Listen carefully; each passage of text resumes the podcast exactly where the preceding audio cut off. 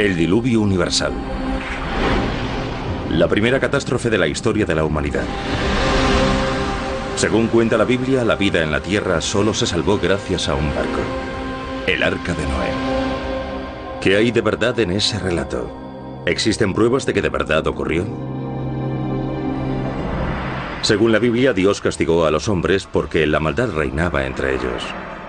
¿Qué dicen otros escritos antiguos? ¿Y la tecnología moderna? ¿En qué lugar exacto del planeta tuvo lugar el cataclismo? El estudio de los océanos tal vez pueda aclararnos algo. Los expertos han examinado todas las pistas. El misterio del diluvio universal ha fascinado durante siglos a científicos, a aventureros atraídos por la leyenda y a arqueólogos. Su objetivo, hacerse una idea de la dramática catástrofe de una época mítica.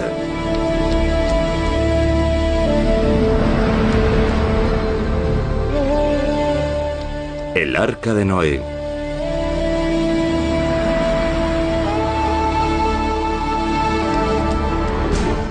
...1959... Un avión estadounidense de reconocimiento sobrevuela Turquía. Sus dos pilotos tienen la misión de controlar la frontera de la Unión Soviética. La frontera se halla tras estas montañas, el pequeño y el gran Ararat. Es la época de la Guerra Fría. Durante el vuelo rutinario ven algo en tierra que les llama la atención. ¡El arca! El piloto, el capitán George Swinghammer, no daba crédito. Dijo a su copiloto que tomase fotografías. De las clases de religión recordaba que el monte Ararat era el lugar donde el arca de Noé había tocado tierra. ¿Qué había descubierto Swinghammer del Escuadrón 428 de vuelo táctico? Las fotos fueron reveladas de inmediato en el laboratorio. El capitán Swinghammer se quedó atónito al ver la ampliación de las fotos hecha en el laboratorio de la base. Increíble. Lo que se veía en las fotos parecía el contorno de un barco gigante varado en la ladera de la montaña. ¿Había descubierto Swinghammer el arca mencionada en la Biblia? Tengo la foto delante. La noticia se propagó como el fuego. Los titulares decían, el arca de Noé hallada en el monte Ararat, resuelto el misterio del arca. Turquía. Al este de Anatolia, no lejos del Mar Negro y de la región montañosa del Cáucaso en la frontera con Armenia e Irán, se levanta el monte Ararat, de 5.165 metros de altura. Decidimos ir a la región montañosa del Ararat y comprobar por nosotros mismos lo que causó sensación y saltó a los titulares hace casi medio siglo. La búsqueda de los restos del arca de Noé nos llevó a un valle, a una altura de 1.300 metros. El monte Ararat es un volcán extinguido. Sus laderas están cubiertas de escombros y piedras afiladas. De pronto vemos un contorno similar al del casco de un barco. La Biblia dice que el arca medía 300 codos de largo, 50 codos de ancho y 30 codos de alto. Es decir, unos 150 metros de largo por 25 de ancho y 15 de alto. Las medidas coincidían más o menos, pero pronto quedó claro que esta formación estaba hecha de arena y piedra.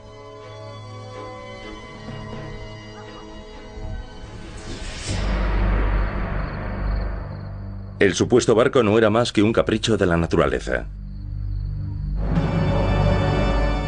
¿Será ficticia entonces la narración bíblica sobre el arca de Noé y la salvación de los animales? ¿Será también ficción lo del diluvio? El mito del Ararat surge a partir de la noción de que hubo un diluvio, donde y como fuese, y que el arca tocó tierra en algún lugar. Lo más lógico es que fuese en la cumbre de una montaña, y el monte más alto de la zona, donde el relato se sitúa, es el monte Ararat, y a lo largo de miles de años este monte pasó a ser la montaña que salvó a Noé. Las tierras en torno al Ararat, al este de Anatolia, fueron pobladas por muchas tribus antiguas. La región suele considerarse como la cuna de la civilización. Estas tierras altas escarpadas muestran signos de haber estado pobladas hace miles de años. En las paredes de los barrancos se han descubierto reliquias de la edad de piedra talladas en la roca. En estas paredes hay cientos de grabados de animales. Por la zona bromean diciendo que es la lista de pasajeros del arca de Noé.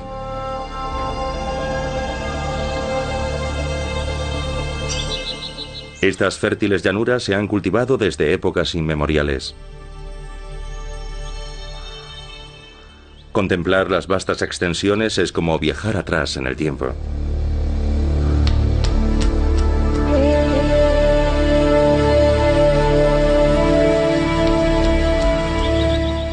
Es la tierra originaria de la Biblia.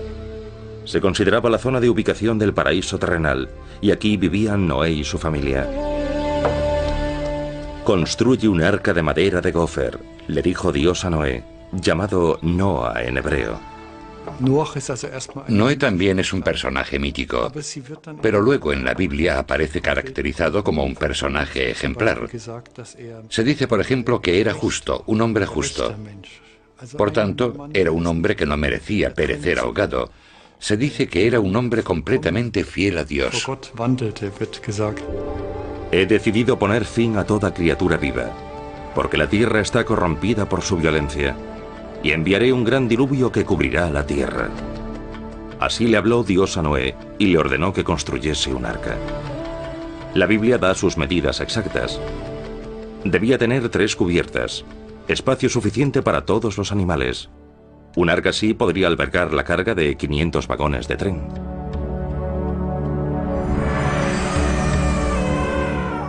Todos los animales del mundo, de cada especie una pareja y de los animales puros siete parejas, debían embarcarse en el arca. La idea de tan enorme rescate de animales todavía alimenta nuestra fantasía. Una cueva, no lejos del Ararat, en el lado armenio de la frontera. Aquí, según dice la leyenda, fue donde Noé hizo un sacrificio a Dios después del diluvio. Estas antiguas piedras en ruinas marcan el lugar. Y hay restos de madera nunca examinados por los científicos que según dicen son del arca. El sacrificio. Noé agradece a Dios su salvación es un tema recurrente en la historia de la pintura. Sobre el legendario lugar del sacrificio hoy se erige un templo de culto cristiano, la iglesia monasterio armenia de Exmiatzin.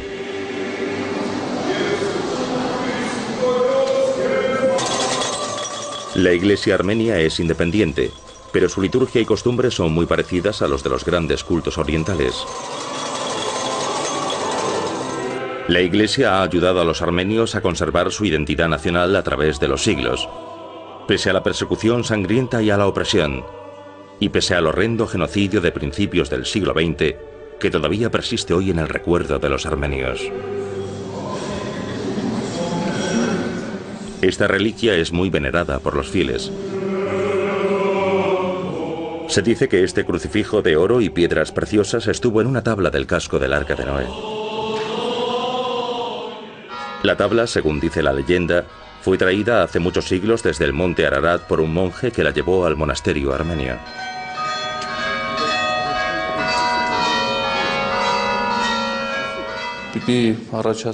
La tabla del arca de Noé fue entregada al monje Jacob por Dios.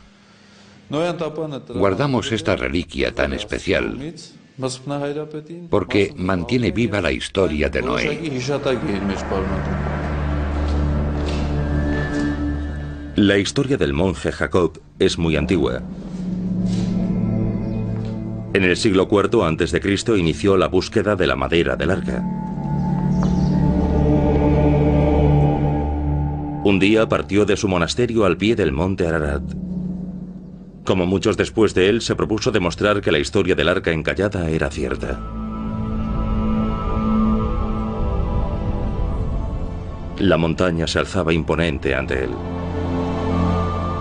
Según una antigua leyenda popular, Dios había decretado que todo el que escalara la montaña sagrada sería castigado. El monje decidió ignorar la advertencia.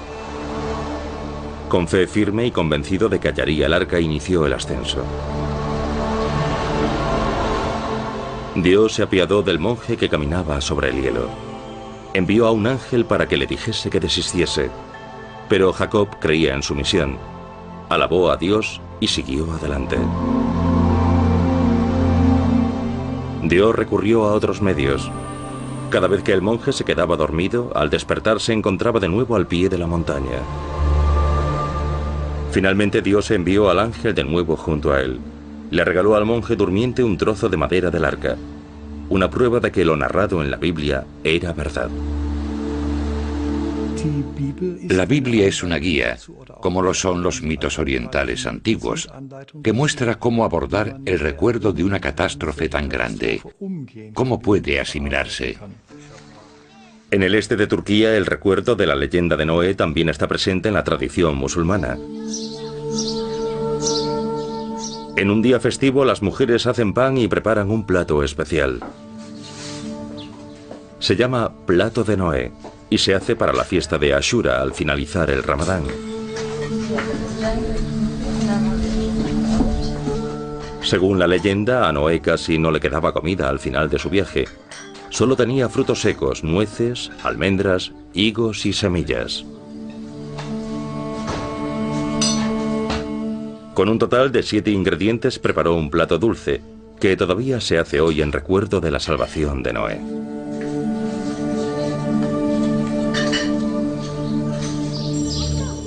Otro tipo de recuerdo evocan las iglesias abandonadas y en ruinas cercanas al Ararat, en el lado turco de la frontera. Los edificios se han ido deteriorando desde que los armenios fueron expulsados hace más de 80 años. Estas iglesias fueron muy veneradas por su proximidad a la montaña sagrada de Noé.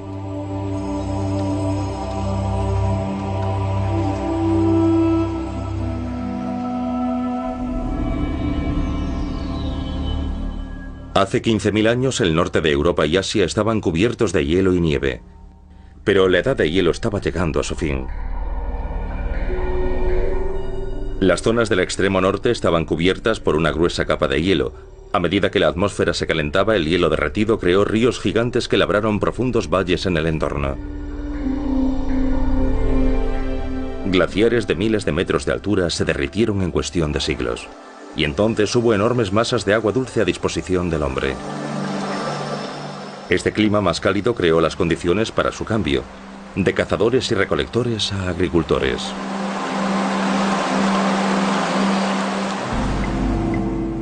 Para los pobladores de la época, las nuevas condiciones eran como el paraíso. Prosperan las fértiles regiones del Cáucaso y de Turquía Oriental hasta el sur de Mesopotamia. Aquí surgen el Tigris y el Éufrates. En sus orillas surgen avanzadas culturas. Los anchos ríos llenaron uno de los mayores embalses naturales del mundo, el Mar Negro.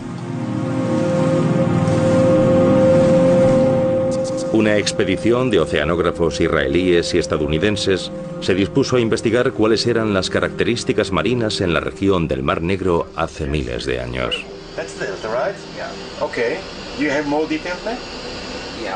El estrecho del Bósforo, a la entrada del Mar Negro. La conservación de las dunas y la rapidez del cambio del curso son indicio de una posible crecida catastrófica. El agua entró a través del Bósforo y llenó el lago, elevando su superficie puede que 100 metros o más en un mes, un año o quizás en varios años.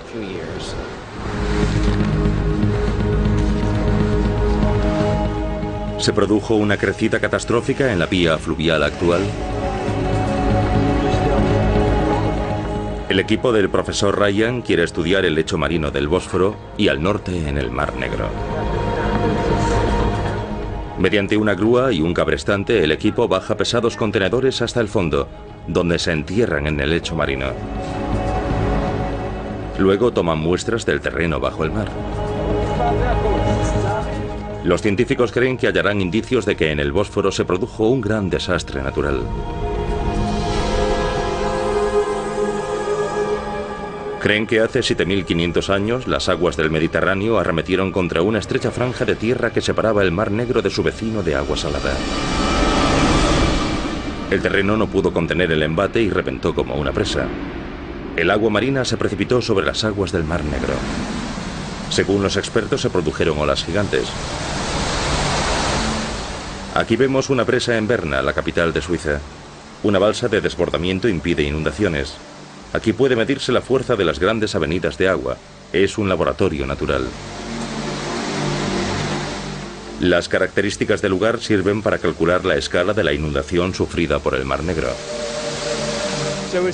Se ve un flujo de energía similar procedente de un canal estrecho hacia una cuenca más amplia y profunda, y el continuo vertido de ese flujo en la cuenca. Fuerzas inimaginables se desataron cuando se desmoronó el istmo del Bósforo.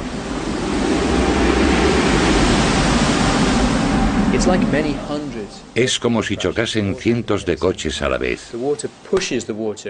El agua empuja y se abre hacia los lados, produciendo una ola de una altura de 10 a 20 metros en la zona del impacto. ¿Fue una catástrofe así la descrita en el relato del Arca de Noé?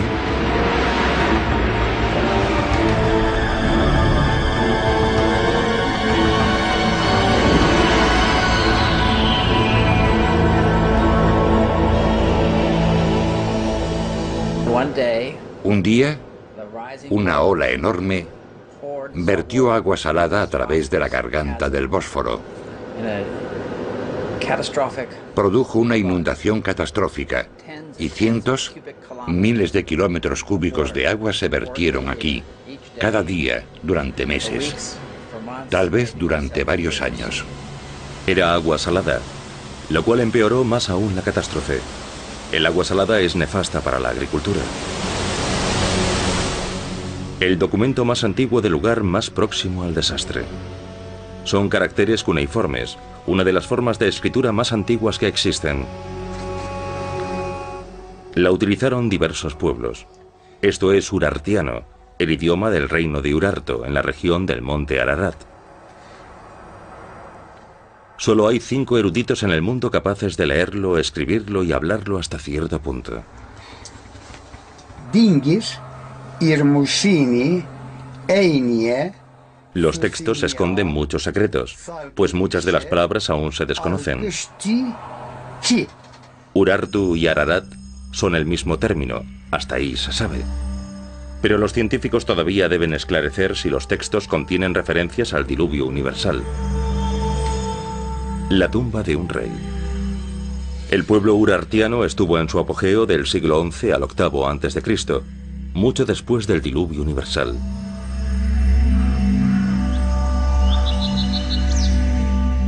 Esta es la zona donde vivieron Noé y los suyos.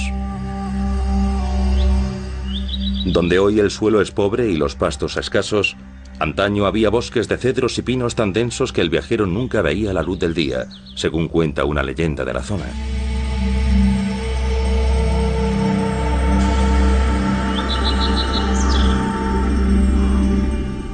¿Hubo bosques de pinos aquí, a los pies del monte Ararat? Según dice la Biblia, Dios le ordenó a Noé que construyese un arca de madera resinosa. Y ya que estas montañas tienen miles de metros de altura, científicamente no es concebible que una crecida pudiese cubrirlas por completo. El siguiente punto del Mar Negro que investigué fue la corriente de esta zona al borde de la plataforma submarina. Este cañón de aquí ya no canaliza la corriente. La avenida de agua produjo corrientes que formaron fuertes remolinos, tal como muestra la estructura del fondo, prueba de la inmensa fuerza de la crecida. Se desplazaba a 20 metros por segundo, destrozando toda vida a su paso. En el barco los científicos aguardan a que el mar se calme. Entonces recogen una muestra de sedimentos del fondo. Un momento de cierta tensión. El perforado parece haber salido bien. El contenedor cilíndrico de plástico está repleto de sedimentos. En cuanto se iza a bordo, los científicos toman medidas y marcan los distintos niveles. Luego lo abren, con cuidado de no alterar ni dañar las capas de sedimento. Pronto sabrán si el experimento ha tenido éxito o no. El cilindro lleno de sedimentos está abierto. En el estrecho laboratorio de a bordo, los investigadores hacen pruebas con el material todavía húmedo. Se toman muestras y se etiquetan para posteriores análisis. El geólogo marino Joshi Mart realiza un hallazgo especial. Una pequeña concha de molusco. Es un descubrimiento científico importante. Uh, Sabemos que este tipo de molusco vive en entornos marinos, en agua salada. Eso significa que esta parte del sedimento estaba en un lecho marino. Esta parte contiene animales de agua dulce. Aquí vemos una zona estrecha de arena de menos de 5 centímetros. Eso nos dice que el paso del agua dulce a agua salada fue muy brusca. De lo contrario, se había acumulado más arena. De modo que esto indica un episodio bastante dramático. Los científicos empezaron a investigar esta catástrofe natural en el siglo XIX. El naturalista alemán Friedrich Parrot exploró la región del Cáucaso en torno al monte Ararat. El relato sobre el arca de Noé fascinaba a Parrot, que estaba patrocinado por el zar de Rusia. En el verano de 1829 organizó una expedición. Uno de sus objetivos era la medición exacta del terreno. A Parrot lo acompañaban oficiales rusos, ya que Armenia pertenecía a Rusia por entonces. El 18 de septiembre de 1829 partieron rumbo al monte Ararat, cuya cumbre nadie había alcanzado jamás. Parrot escribió en su diario, He hecho todos los preparativos para el ascenso. Tenemos guías y animales de carga, contamos con provisiones y he mandado hacer un crucifijo y una placa de plomo con una inscripción. El crucifijo era como quizás el arca de madera de pino. Durante un momento nos detuvimos al pie de la enorme pirámide de nieve que se erigía imponente ante nosotros.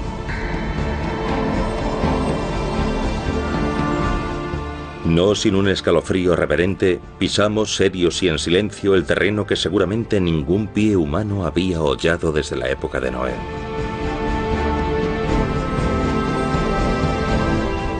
Parrot hizo una medición exacta del monte Ararat. Sus resultados difieren poco de las medidas exactas que los satélites actuales proporcionan. Las fotos desde el espacio pueden usarse para crear un mundo virtual que reconstruye el mundo real hasta el más mínimo detalle. Y podemos crear una imagen exacta del monte Ararat. Las maquetas tridimensionales son el primer paso. Las maquetas holográficas digitales, como nosotros las llamamos, nos dan una imagen muy exacta y realista de la superficie de la zona, y con ellas podemos llegar a diversas conclusiones sobre los procesos geocientíficos y demás que se dan en la superficie terrestre. Por medio de estos mapas tomados desde el espacio, sabemos si hay una montaña en el fondo del mar y también si esa montaña se elevó hasta la superficie del mar. Y del mismo modo podemos estudiar el Mar Negro. La expedición científica también tiene otro objetivo. Estudiar la estructura profunda del lecho marino. Se está formando una tormenta. La tripulación decide sumergir el instrumental en el mar de todos modos. Asegurado con cuerdas, sumergen el aparato que puede enviar y recibir señales electrónicas mediante las que cartografía el lecho marino con precisión. Llegan los primeros datos. Los estratos costeros superiores tienen 7.500 años de antigüedad. Me parece que esta conservación tan estupenda delata un hundimiento rápido de estos sedimentos costeros bajo el agua. donde las horas ya no los pueden alterar. ¿Otra prueba más de la teoría de la catástrofe? El profesor Ryan destaca otros hallazgos paralelos realizados por los arqueólogos. Se descubrieron tabletas con relatos sumerios y asirios primitivos a mediados del siglo XIX. En 1872, George Smith encontró en el Museo Británico tabletas que él había reunido juntando fragmentos rotos, y se quedó atónito al ver que narraban una catástrofe natural similar. El arqueólogo George Smith utilizaba el Museo Británico como lugar de investigación. La composición y descifrado de las tabletas de arcilla halladas muchos años antes en Mesopotamia se convirtió en una obsesión para Smith, en la labor de su vida una labor para Sísifo.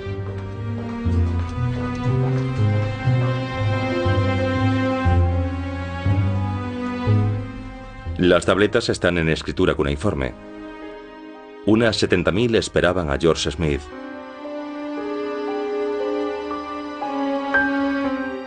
Uno de los textos, parte de la epopeya de Gilgamesh, hablaba de una gran inundación y de un gran héroe al que Dios había salvado ordenándole que construyese un barco para él y su familia. ¿No era el relato bíblico la única versión de los hechos?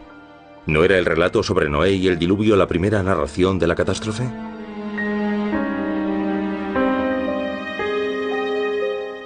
Smith se quedó atónito al descubrir que el relato bíblico coincidía con los mesopotámicos más antiguos, a veces palabra por palabra.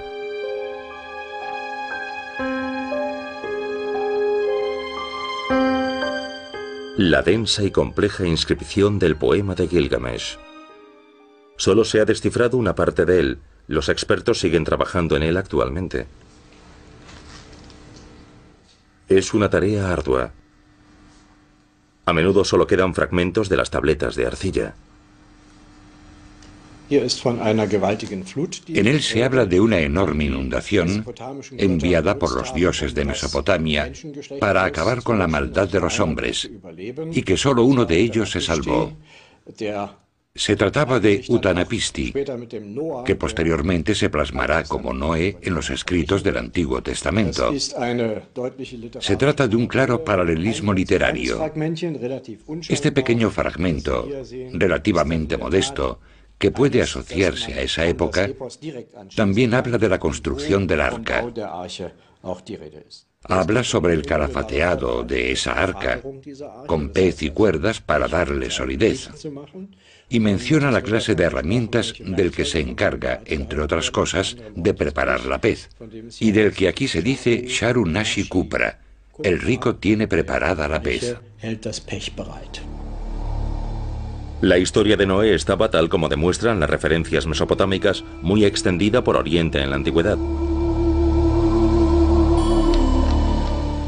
Cerca de la antigua ciudad de Sipar, en el Irak actual, los arqueólogos hallaron el que puede ser el mapa más antiguo del mundo, grabado en arcilla. Es un disco con extraños signos y marcas grabados, en cuyo medio aparece el Éufrates con un puente que lo cruza.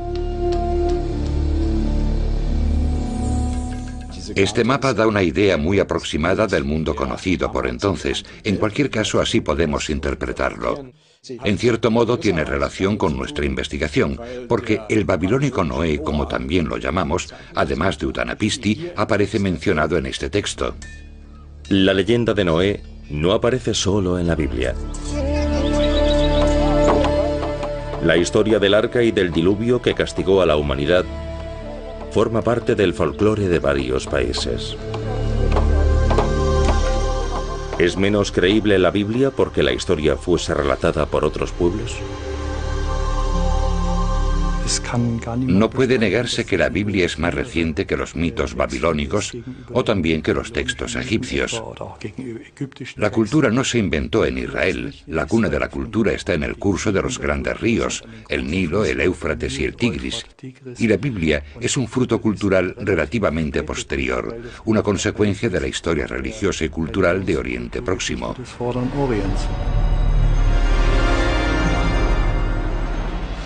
En el noroeste de Anatolia el clima puede ser duro y tormentoso. El tiempo puede cambiar de repente. Vientos imprevisibles barren el entorno y surgen violentas tormentas de la nada. En cuestión de minutos las tempestades azotan como si fuese el día del juicio final.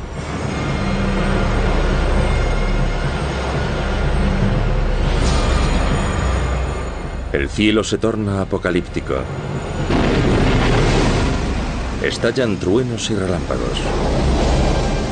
Y la fuerte lluvia cae incesante. El agua cae del cielo a torrentes. Debieron de ser imágenes como estas las que los autores de la Biblia tenían en mente cuando describieron el diluvio. Y probablemente recordaban el embate de las olas cuando la tierra cedió en el Bósforo. Se abrieron las cataratas del cielo, se rompieron todas las fuentes del abismo, llovió durante 40 días y 40 noches seguidas. El arca flotaba libre sobre las olas. Las aguas permanecieron sobre la tierra 150 días. El decimoséptimo día del séptimo mes, el arca se detuvo sobre los montes de Ararat. Así lo narra la Biblia. El naturalista Friedrich Parrot estaba convencido de que el arca estaba sobre la montaña. Escribió, la posibilidad de hallar los restos del arca en el Ararat no puede descartarse según las leyes de la física, ya que suponemos que la montaña de Noé ha estado cubierta de hielo y nieve desde el diluvio universal. El ascenso fue laborioso, nadie había contado con la pronta llegada del invierno, y en el siglo XIX no era habitual llevar ropa especial para una expedición. Poco antes de alcanzar la cumbre el tiempo obligó a Parrot a volver atrás. A toda prisa clavó la cruz de madera y la placa de plomo en honor del zar, que había conquistado Armenia en 1826.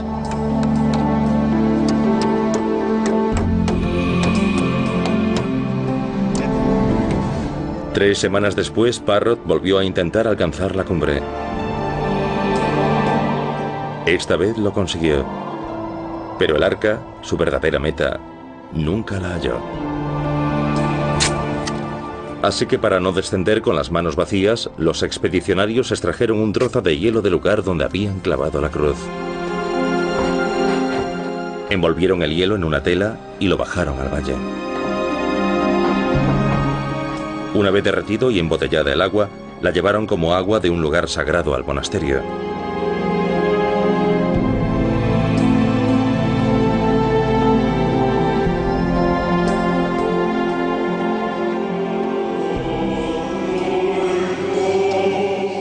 Allí se usó durante las ceremonias como agua bendita de la montaña de Noé. El término armenio Ararat significa creación de Dios o lugar creado por Dios. El círculo mítico se cierra. Dios salva a Noé de la destrucción sobre la montaña creada por Dios. En la iglesia armenia, Noé es venerado como salvador de la fe y también como padre de la humanidad.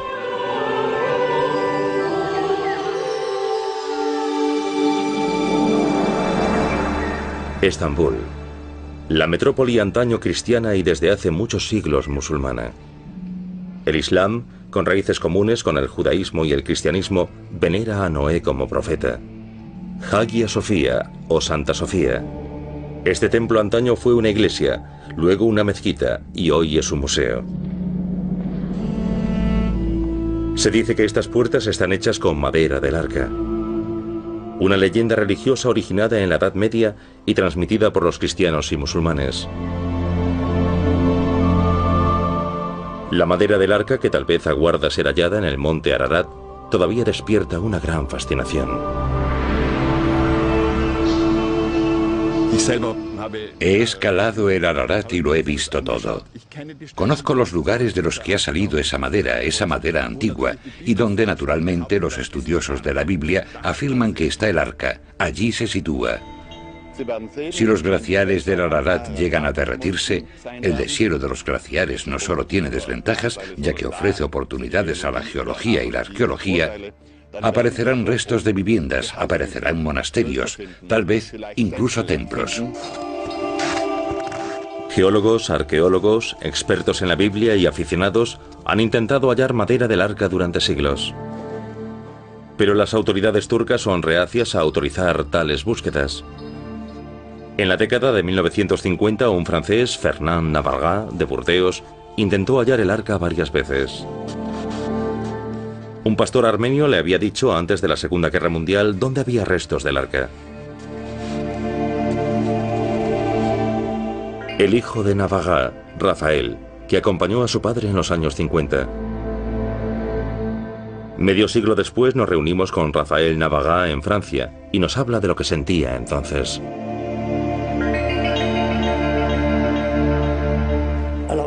¿Qué sentía? No olvidemos que tenía 11 años y 11 meses por entonces, casi 12 años. Nací el 20 de julio y el descubrimiento en el que participé se realizó el 6 de julio de 1955. Una pequeña joya. Rafael Navarra cuenta con una filmación casera en 16 milímetros de la expedición con su padre. El monte Ararat envuelto en nubes. El tiempo era como siempre imprevisible. Iniciaron el ascenso encordados. El muchacho asciende con fatiga. A cada paso desplazaban rocas que se deslizaban valle abajo. La expedición de cuatro días pronto se convirtió en una tortura. Que si sufrí, desde luego. Era muy fatigoso. No tuvimos agua hasta que llegamos al lago Cop. Luego volvimos a quedarnos sin agua hasta que llegamos al primer glaciar, donde arranqué un trozo de hielo. El padre estaba desesperado por encontrar el lugar donde le habían dicho que hallaría la madera, pero enfrentados a la nieve y los interminables riscos y grietas de la montaña, la búsqueda resultó imposible. Por la noche estalló una tormenta. Y sé, porque él me lo dijo, que mi padre durmió mal porque estaba a punto de descubrir lo que llevaba tanto tiempo buscando. Y si no tenía éxito ahora, todo habría sido en vano. En una grieta del glaciar hicieron un descubrimiento crucial. Aseguró su cuerda arriba y luego descendió. Pensé para mis adentros, si se cae por la grieta del glaciar y no logra salir, aparte de su hijo, ¿quién le espera arriba? Y cada vez que veo esta parte de la película que yo mismo grabé, me digo, si hubiese dado un solo paso en falso y si hubiese caído por la grieta, ¿qué habría sido de mí? Del hilo del fondo de la grieta, Fernand Navarra extrajo un trozo de madera. Su hijo le había lanzado una cuerda, y cuando llega arriba, Fernand sube a la superficie la pieza, mientras Rafael lo filma todo con la cámara. La pieza parecía una tabla. Pero, ¿por qué la cortó en trozos? Había una tropa de soldados turcos que quería interceptarnos. Y cuatro de ellos nos esperaban abajo. Imagínese que llegamos con aquella tabla, la ven y nos dicen, ¿la han encontrado allá arriba? Hace tiempo que la buscamos. Medía sobre metro y medio de largo. Tuvimos que cortarla de modo que nos cupiese en la mochila. La prueba del carbono 14 dio una antigüedad de 4.900 años. Le juro que deseé más que nada que aquella madera fuese del arca, porque sería una prueba de la verdad de la Biblia. Es todo. El diluvio sobre la tierra duró 40 días. Las aguas subieron y elevaron el arca cada vez más sobre la tierra. Todo lo que respiraba en la tierra murió. Noé abrió la ventana del arca y echó a volar una paloma para ver si las aguas habían descendido. Así describe la Biblia el fin del cataclismo, pero no da detalle alguno sobre sus consecuencias. ¿Cuáles habrían sido?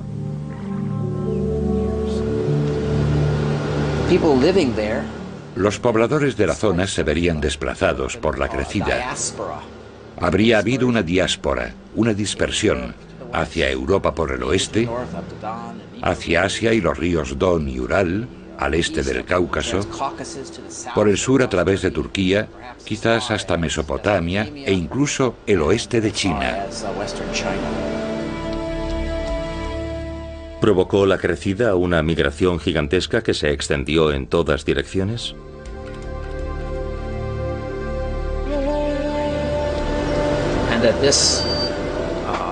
Ese éxodo o diáspora es un hecho plasmado en la mitología y de los relatos asirios y sumerios de Oriente Próximo y Mesopotamia pasó al relato sobre Noé del Antiguo Testamento. El fin del diluvio universal como inicio de la población del mundo. La Biblia dice que Dios selló su alianza con Noé haciendo aparecer un arco iris. Los hijos de Noé, Sem, Cam y Jafet. En ellos perdura el recuerdo de las grandes migraciones. Los descendientes de Cam son los africanos, los egipcios, los etíopes, los libios. Los descendientes de Jafet están más bien al norte, en Siria, Arabia, Asia Menor y Grecia. Y Sem fue el predecesor de los pobladores de Palestina. Por tanto, en cierto modo, también fue el primer padre. De este modo se trata de ordenar un poco la población mundial y entender cómo todos los pueblos conocidos están relacionados con Noé, el primer padre.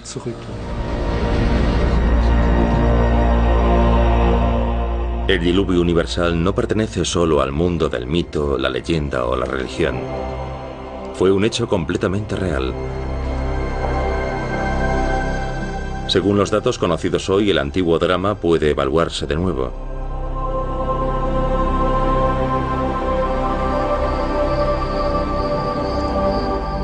Tal vez, el desastre natural ocurrido hace 7.500 años en Anatolia Oriental ya no sea uno de los misterios sin resolver de la Biblia.